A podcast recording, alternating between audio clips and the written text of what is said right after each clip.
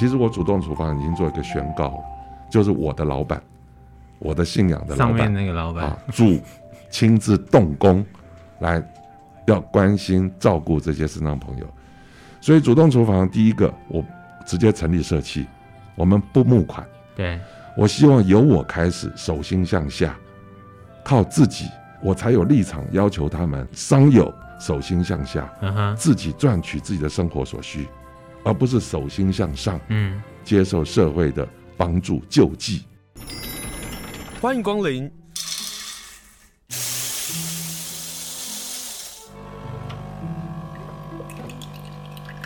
今天的盛情款待，请享用。欢迎打开 Podcast 收听盛情款待，我是清盛。今天呢，我们要跟大家来介绍一个团体。访问就是在花莲的社会企业，叫做主动社会企业。来到我们现场的呢是陈守时，陈大哥，陈大哥你好，清盛你好，听众朋友们大家好。呃，您是二零一九年来到花莲？是的。呃，什么样的原因来到花莲？因为我二零一三年从花莲开始补助脊髓损伤的跟身障朋友，符合他们需要的电动轮椅。那那个时候，二零一三年，我从花莲举办了一个叫做“轮选曲”的活动，轮子旋转那个轮选曲的活动。先从花莲补助身障朋友他们需要的电动轮椅，花莲县全面补助完成以后，就扩及到宜兰、台东，后来扩及全国。我一共花了六年的时间，补助了全国将近七百位身障朋友电动轮椅。啊，那在补助的过程里面，这些脊髓损伤主要补助对象是脊髓损伤，后来扩及就是小儿麻痹啊，其他的就是轮椅使用者。当轮椅补助到台东的时候，是第一个县市的商友跟我反映，他们没有工作机会。就到二零一五年，我那个时候为了要把电动轮椅补助到全国去，我想寻求一个免人事行政费的方案。嗯哼，因为我们知道我们在做任何服务的时候，呃，往往行政费是占我们整体经费的将近百分之三十到四十，所以我在想，如果说我要把这个针对脊髓损伤者，我们补助符合他需求的电动轮椅的话，那进行全国全面性的补助，我人事行政费要要准备多少钱？所以我我到二零一五年十一月十一号。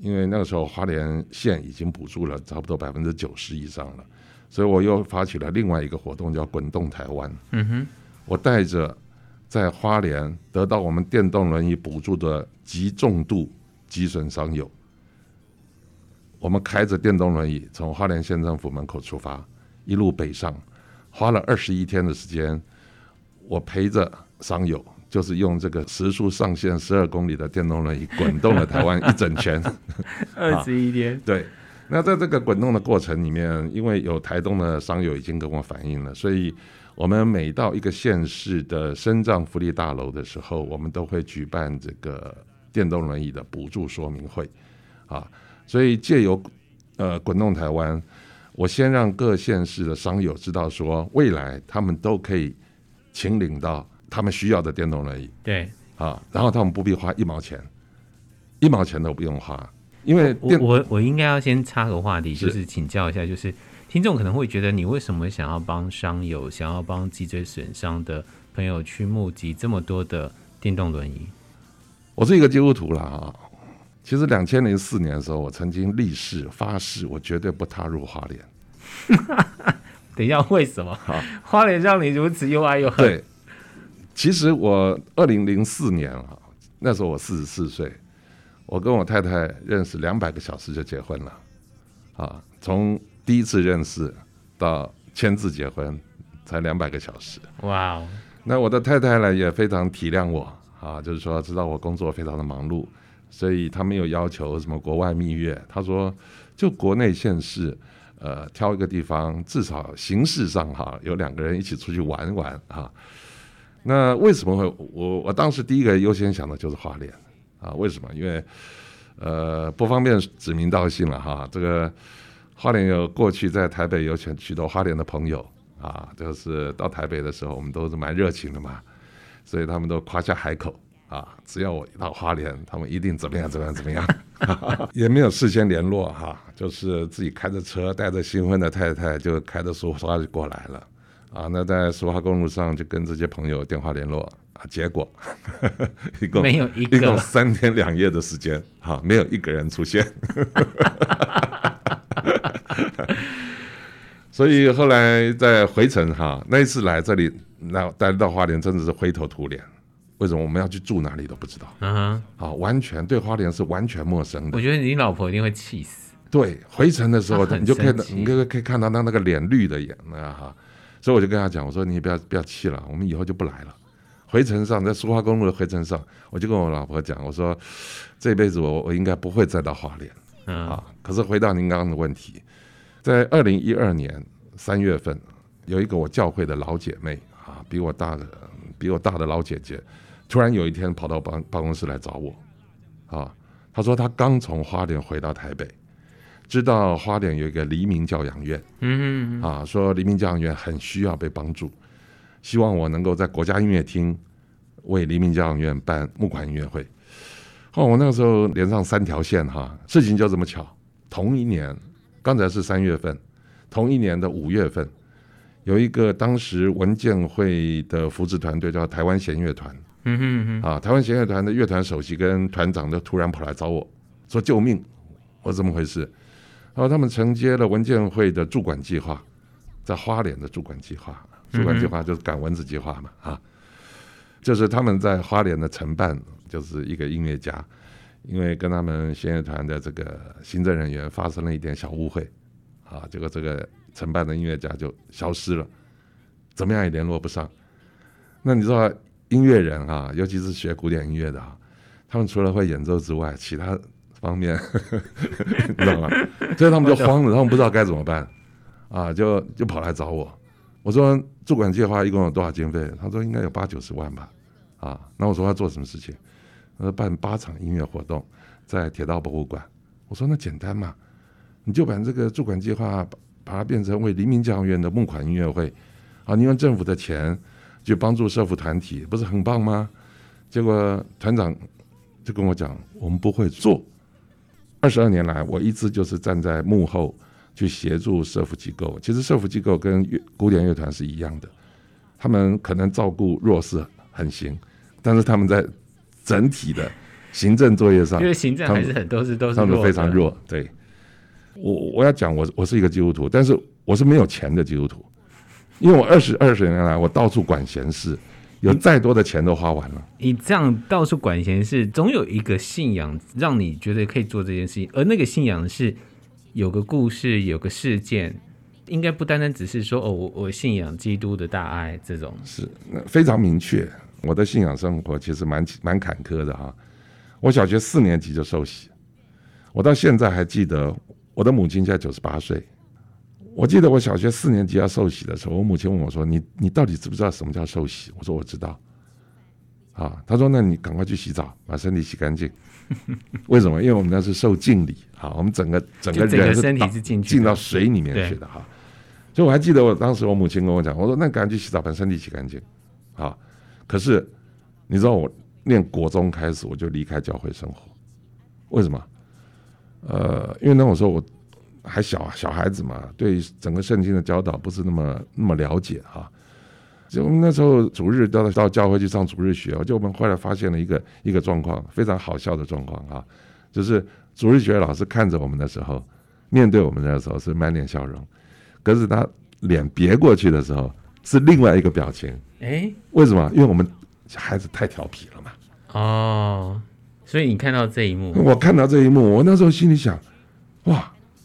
怎么你的行为跟你嘴巴所讲的是完全不一不一样的两回事？你才国中就这么敏感呢？对，你知道，就我就开始拒绝进入教会，啊，一直到两千零三年，嗯，那个时候我上头的那个老板，他用非常明确的方式要帮我找回他面前，呃，我三十岁就创业做老板。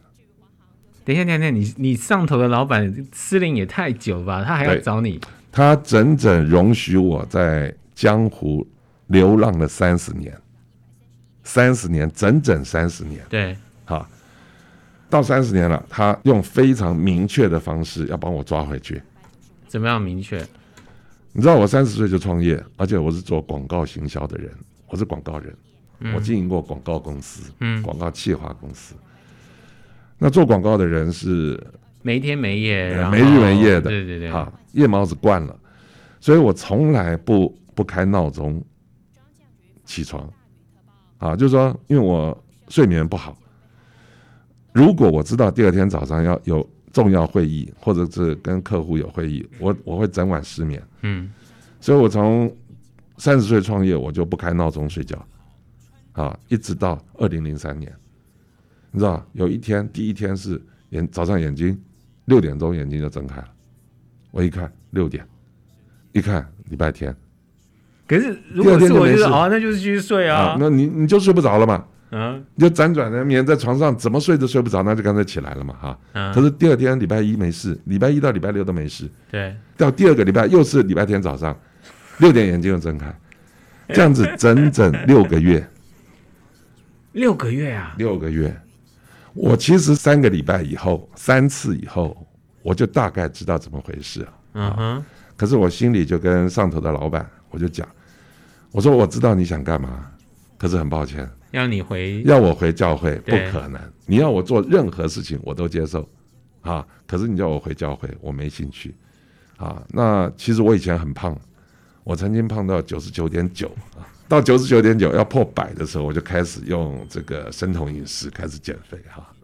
可是我为什么会那么胖？年轻的时候，因为我从小都不爱运动，从我其实念国中开始，我的体育课我就翘课。我从来不上体育课的，我就是不喜欢运动。可是你知道那段时间，礼拜天早上被叫起来，啊，我后来我就去买脚踏车。你不让我睡嘛？你不让我睡，我就去爬山嘛，我去骑脚踏车嘛，有没有用？没有用。到最后一次哈，我那时候养了两只贱狗，啊，一左一右，还是我自己接生的，我自己接生的，你知道吗？从厕所、厨房、客厅全部打扫完，无聊到再去洗狗，啊，全部做完。眼睛看看钟，才九点五十，你知道吗？投降！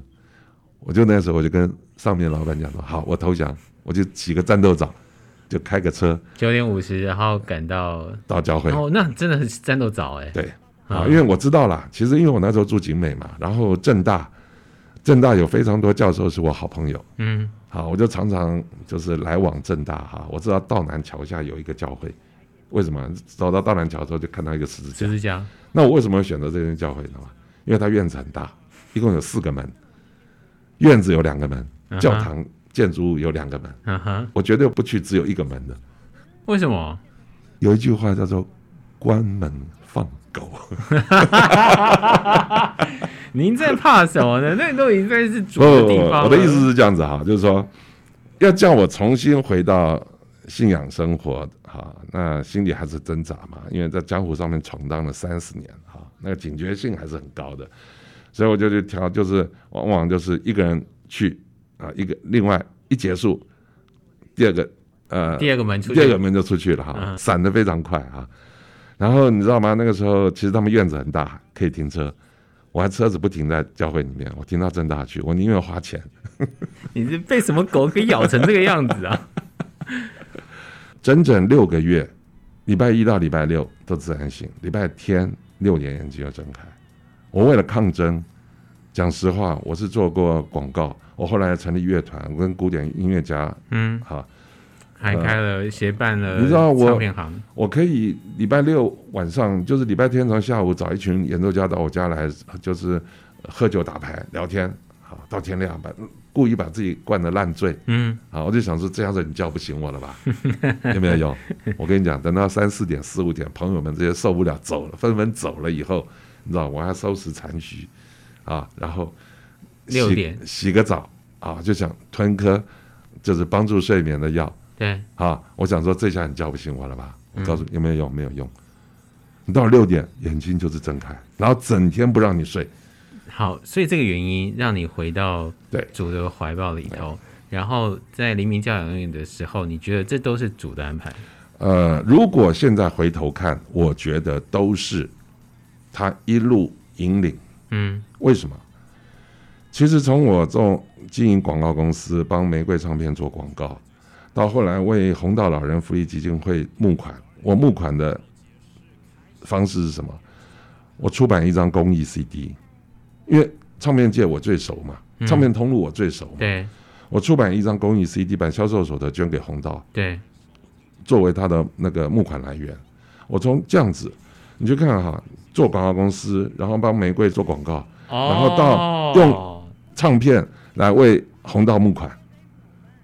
你觉得你其实在这三十年当中，主都已经帮你排好了？他不断的。就是放各种经验给我，所以你是一辈子被他设计的啊？呃，回头看其实是这么这么回事。然后就设计了三十年，你该对。然后到二零一三年，就是为了红到募款音乐会结束以后，呃，花莲有一个更生日报。对，其实我那时候根本不知道花莲有更生日报。嗯，为什么？因为我我是一个非常好事的人哈。就是呃，二零一二年七月二十一号，我还记得。我出了二十九个人的团来为黎明教养院办募款音乐会，就是执行台湾弦乐团的驻馆计划。那我觉得我派个二十九个演奏家下来，啊，只做这么一个活动，实在是不符合经济效益，你知道吧？就我自己哈，嗯，就去找花莲港长老教会，对，跟南华长老教会，对，我就增加两场的义演，对，结果你知道。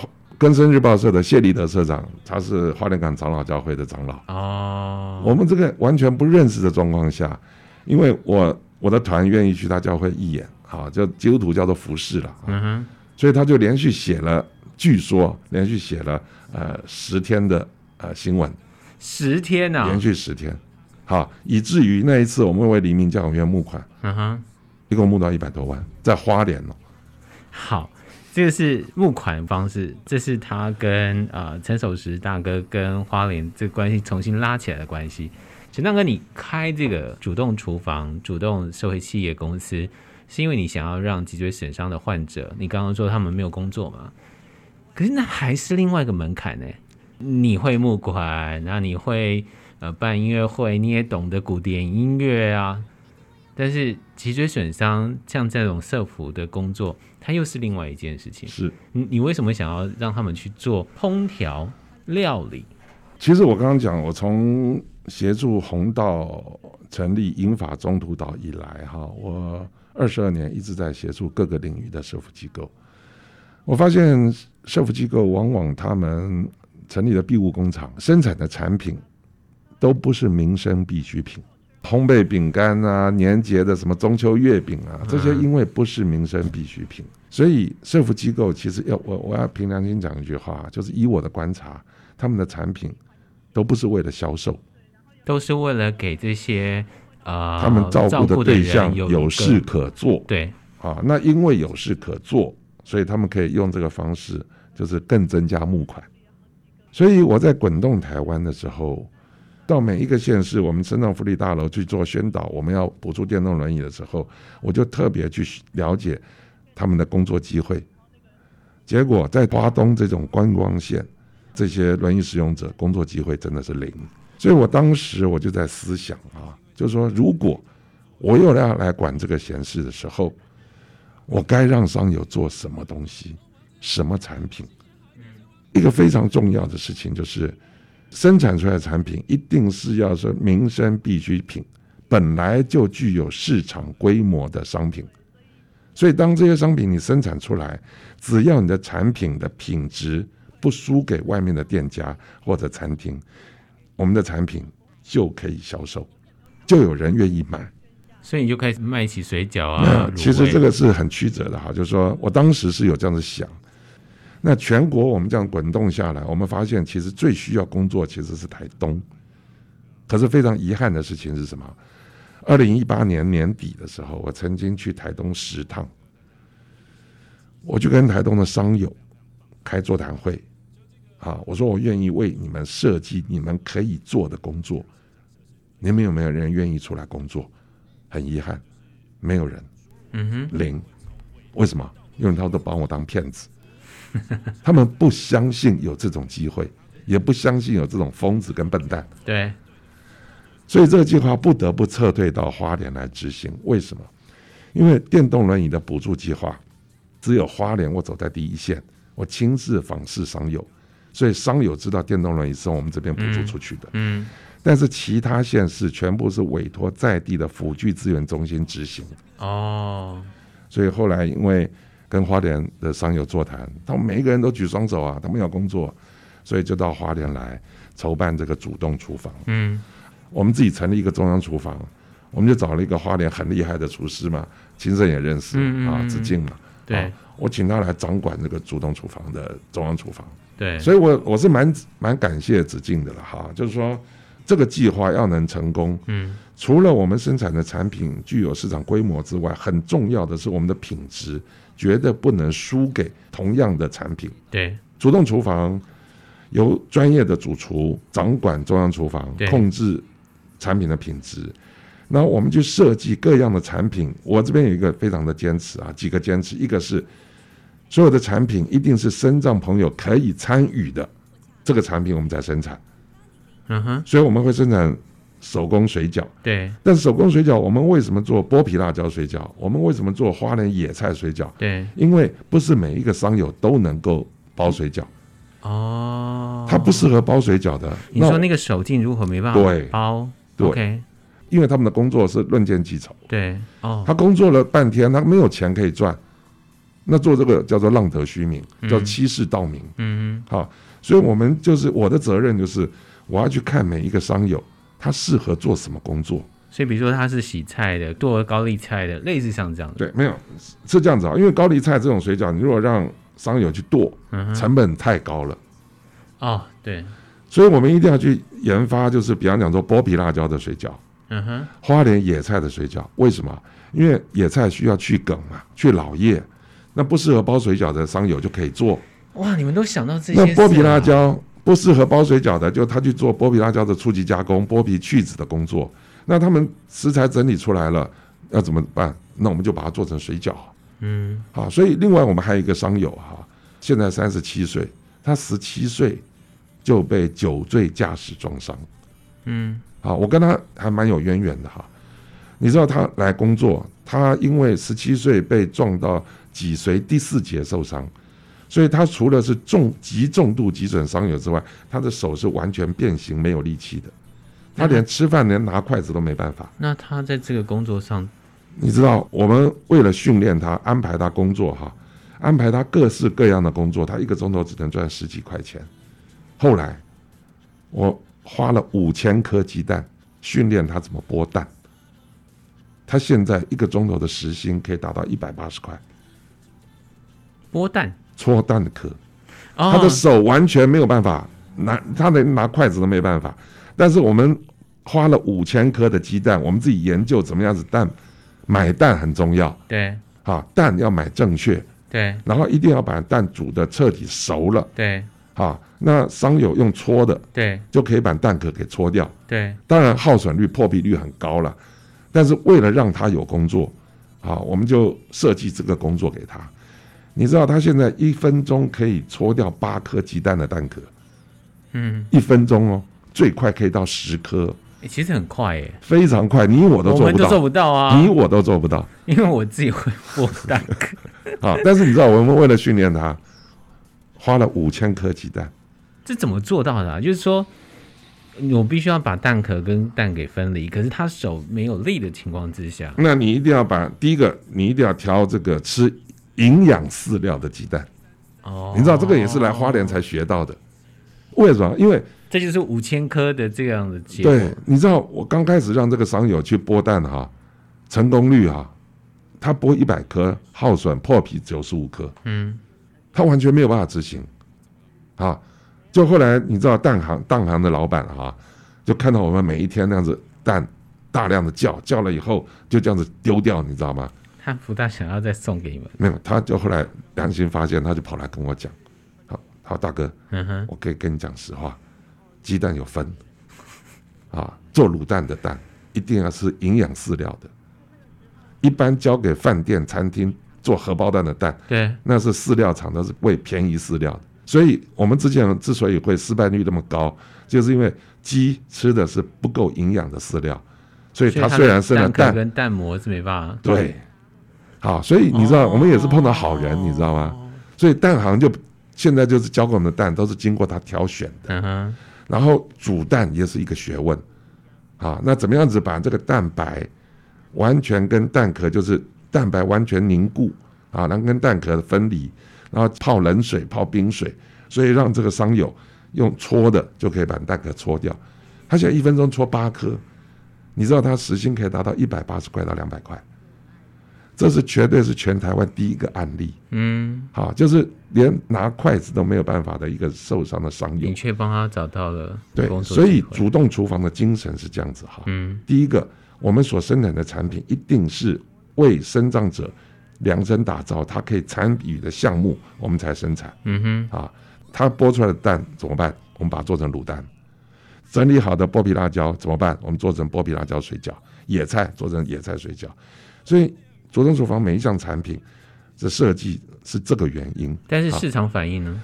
刚开始其实凭良心讲，我有太多的坚持了，因为我从小自己不吃味精，所以我给我们的主厨子敬一个非常 非常难的难题，就是主动厨房所有产品绝不人工添加。即使这样要求他，我碰到他的时候是子敬主动跟我讲，嗯，主动厨房的事情，我才知道原来他也多做了这个事情，然后我也才知道主动厨房的存在，是，所以他是打心底的非常希望让更多人知道主动厨房，是这个我我绝对相信，好，所以一开始的时候，我们去年九月呃开始营运啊，九月开工，其实一开始前三个月都是我的朋友支持嘛。啊，那业绩不错嘛，可是因为我们都不加味精嘛，那跟有加味精，可是那种商业口味哈、啊嗯，一比我们是输人的，就大家吃习惯的问题。对，但是你知道，经过几个月下来，我们就是上上下下，啊，反而到了这一次疫情，我们的业绩成长了百分之五十到七十。团购在这一波当中能够赚到钱的，其实代表他过去的努力早就被看见了。是。在这一波的时候，他会先想到你，是直接找到你，否则他在那个茫茫大海当中，网购是找不到你们。所以我二零一九年八月二十八号，我们全家搬到花莲来，我在脸书上面三不五时的就是所谓的东漂日记 啊，因为现在脸书很好用嘛，都不用钱嘛。所以你的东漂日记，所以我的东漂日记就在布局，在行为了行销而布局。你是广告人出身的。对，你知道东漂日记，然后到去年九月一号开工，我就有开工日记。其实我的东漂日记跟主动厨房的开工日记被很多朋友转传，所以主动厨房蛮蛮欣慰的一件事情，就是说我们到现在没有花一毛钱的广告费，然后我们没有收一毛钱的捐款。嗯，其实我主动厨房已经做一个宣告了。就是我的老板，我的信仰的老板，上面那个老板啊，主亲自动工来要关心照顾这些身障朋友，所以主动厨房第一个，我直接成立社企，我们不募款，对，我希望由我开始，手心向下，靠自己，我才有立场要求他们商友手心向下，自己赚取自己的生活所需，而不是手心向上，嗯，接受社会的。帮助救济，所以主动厨房第一个，我一直讲就是，我希望主动厨房商友在这边可以重新寻回他的生命价值跟尊严。主动厨房所需要的任何经费，我们自己负责，我们不做任何募款，这第一个事情。第二个，我们不加任何人工添加。第三个，我们家自己在盖厂。你盖厂的原因是你要增加多少个员工？现在有多少员工？现在是六位身障朋友。但是有太多县市的身障朋友都打电话来，他们要争取工作机会。比方讲说，花莲南区的身障朋友也希望来工作，他们也希望工作。为什么？因为脊椎损伤伤友，他们车祸或工作意外受伤之后，他们在没有工作的状况下，他车祸受伤，他的循环代谢系统衰退的比我们正常人都快。再加上他生活不正常，因为他没有工作嘛，想睡就睡，想躺就躺。对。所以平均寿命都很短，所以你知道商友来我这边工作几个月以后，他跟我讲什么？他说：“大哥，我们现在不但有机会赚钱，或许我们因为来这边工作，我们可以多活几年。为什么？因为他必须身体有劳动，身体有劳动，他来这边做事就是一种附件，好，他必须强迫自己规律生活，该睡觉睡觉，该起床起床。所以主动厨房除了工作，我们更让他们有希望、有尊严。我有很多朋友打电话给我，都是在台北的朋友。他说：“你的计划很好，但是你不收捐款，我们很想帮你。”我说：“你想帮我，你就买我的东西嘛。”我怎么提出一个观念，就是以购买取代捐款。捐款啊，他说：“我们已经夫妻俩都快七十岁的了哈，我天天吃你的产品，好不好？我一个礼拜能买你多少钱？”啊，结果他们自己提出一个方案，什么方案？就是那这样子好不好？我每一个月固定跟你买一批产品，你帮我就近捐给华东地区真正需要食物的地方。我因为这样子，主动厨房又附设了一个叫做夜光食堂。其实，在部落里面有一些孩子哈，四五点就会离开他的家，嗯，学校放学以后，他们回家没有饭吃，为什么？嗯，因为他们只有营养午餐可以吃。对，因为他们大部分的孩子是隔代教养，那祖父母可能外出工作，可能已经喝醉了。所以有蛮高比例的偏向孩子，就是下午没有晚餐吃的，嗯，啊，所以他们就到四五点，他们就流落在街头。所以当我这些朋友提出说他们愿意买我们的产品，让我捐出去的时候，我就注意到这个，所以命名叫夜光食堂的原因在这里。原来在疫情之前，我们一个礼拜提供三百二十人次午晚餐，午餐跟晚餐。我的朋友的就是他们不捐钱，可是他们买我们的产品。嗯，我们有订单，生长朋友就有工作机会。对，不然他生产出来的东西我卖不掉，我冰在冰柜里面，到时候就是销毁。对，对不对？所以夜光食堂，我的朋友用这种方式来支援，啊，所以不但让身障朋友有工作做，嗯，我们还要让身障朋友生产出来的产品，我们去让真正需要食物的地方，我们把它捐出去。最后要问一下，就是就我们一般听众来讲，嗯。如何能够参与主动厨房？参与主动厨房两个方式，嗯，第一个方式就是买主动厨房的产品，就是帮助身障朋友有工作，对，要不然就是支持我们夜光食堂的计划，嗯哼，就是这两个方式是人人都可以参与的。好，现在有哪些产品？水饺，现在有卤味，我为了要让那个卤蛋好吃，对，因为我是老饕级啊。因为我父母，我爸爸是美食家。你一讲话，我就知道你是老饕级的。不知道为什么老饕级的声音讲话都是如此啊？因为我父亲啊，我父亲是老上海人。嗯，他在抗战的时候在上海是做情报的。我父母都是福州人。对，啊，可是他们从小在上海长大。那时候我父亲为了要追求我母亲啊，我我母亲在福州的家人有一些困难，你知道。有我父亲为了追我母亲嘛，要解决这个问题了。对，你知道他那个时候就去跟这个青帮的杜月笙是好，我父亲就是去拜杜月笙家里的主厨为师，跟他学手艺。好，为了什么？为了自己要烧一个排斥，就是招待某一些人，那那些人就是可以解决我母亲就是家族事情的。啊哈，好，所以你知道我从小就是被我父亲就是父母这种。就是吃他们的产品，那个吃他们的菜长大的啊，所以你知道我们我们的产品就是，我为了要让我们的卤蛋好吃，嗯，我们的卤汤哈，我们一定是老卤，呃，卤汤里面一定要有胶质跟油脂，对，胶质跟油脂够，你卤出来的卤蛋蛋白才不会涩。哦，你吃一般的卤蛋哈，如果它里面的胶质没没有胶质，没有油脂，它的那个卤蛋白是涩的。所以我们为了让我们的卤蛋好吃，我们有卤蹄膀、卤猪脚，是为了增加卤汤的胶质跟油脂。对，对啊，所以我们有卤味，卤味有三样，呃，卤蛋、蹄膀、蹄膀、猪脚。猪脚。好，那第二个就是我们让身障朋友削吉安南华的芋头皮做初级加工，因为我到花莲来以后，我才知道说，哇，花莲吉安的芋头，它的口感跟我过去所认识的完全不一样。真的很好吃啊！花莲吉安芋头真的是真的是好吃。对，好，所以我们就让身障朋友做呃吉安芋头的削皮、切块、装袋的工作。所以我们有这个生鲜芋头。嗯哼。好，那接着就是让身障朋友做野菜跟剥皮辣椒的初级加工。那这些加工的食材就把它做成呃水饺。所以有剥皮辣椒水饺，有花莲野菜水饺，有牛肉洋葱水饺。那现在。因为产季过了，芋头的产季过了，那原来做芋头的时段没工作啦，所以我们现在出这个韭菜水饺。为什么？因为韭菜水饺哈，子敬发现说用机器切那个韭菜的水会脱水，不好吃啊！真的啊？对，所以你知道吗？我们现在出的韭菜水饺的韭菜是用手切的，它没有脱水，它没有失去水，所以韭菜能够保持它的鲜甜度。对，好，那在这个状况下，我们就让身障朋友在那边切韭菜。嗯，那切了韭菜就出来包韭菜对。水饺。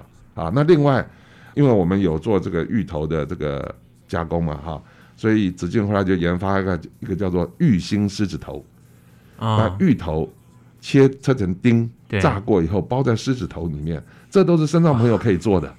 子敬你好厉害，哦，我必须要穿。这种。我光是想到狮子头，你咬下去的时候，除了那个汤汁之外，芋头的味道跟芋头的那个香口感，对对，就像溢出来了。对，好。今天呢，跟大家介绍就是主动厨房，希望让大家在疫情的时候，我们说希望大家能够多多支持餐饮业者嘛。主动厨房，大家也可以上网查一下，然后也来支持一下主动厨房他们的心意。今天非常谢谢陈守石大哥接受访问，谢谢，谢谢，谢谢清盛，谢谢。